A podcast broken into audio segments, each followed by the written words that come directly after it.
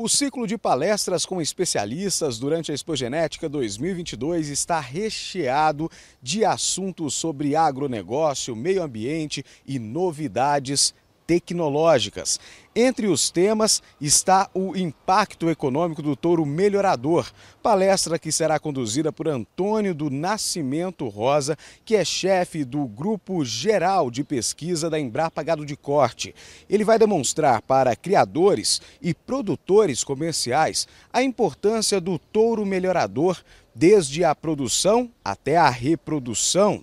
E, segundo ele, um touro PO pode ser responsável por até 86% do melhoramento genético do rebanho. É pecuária de precisão, é economia e você não vai querer ficar fora dessa, né?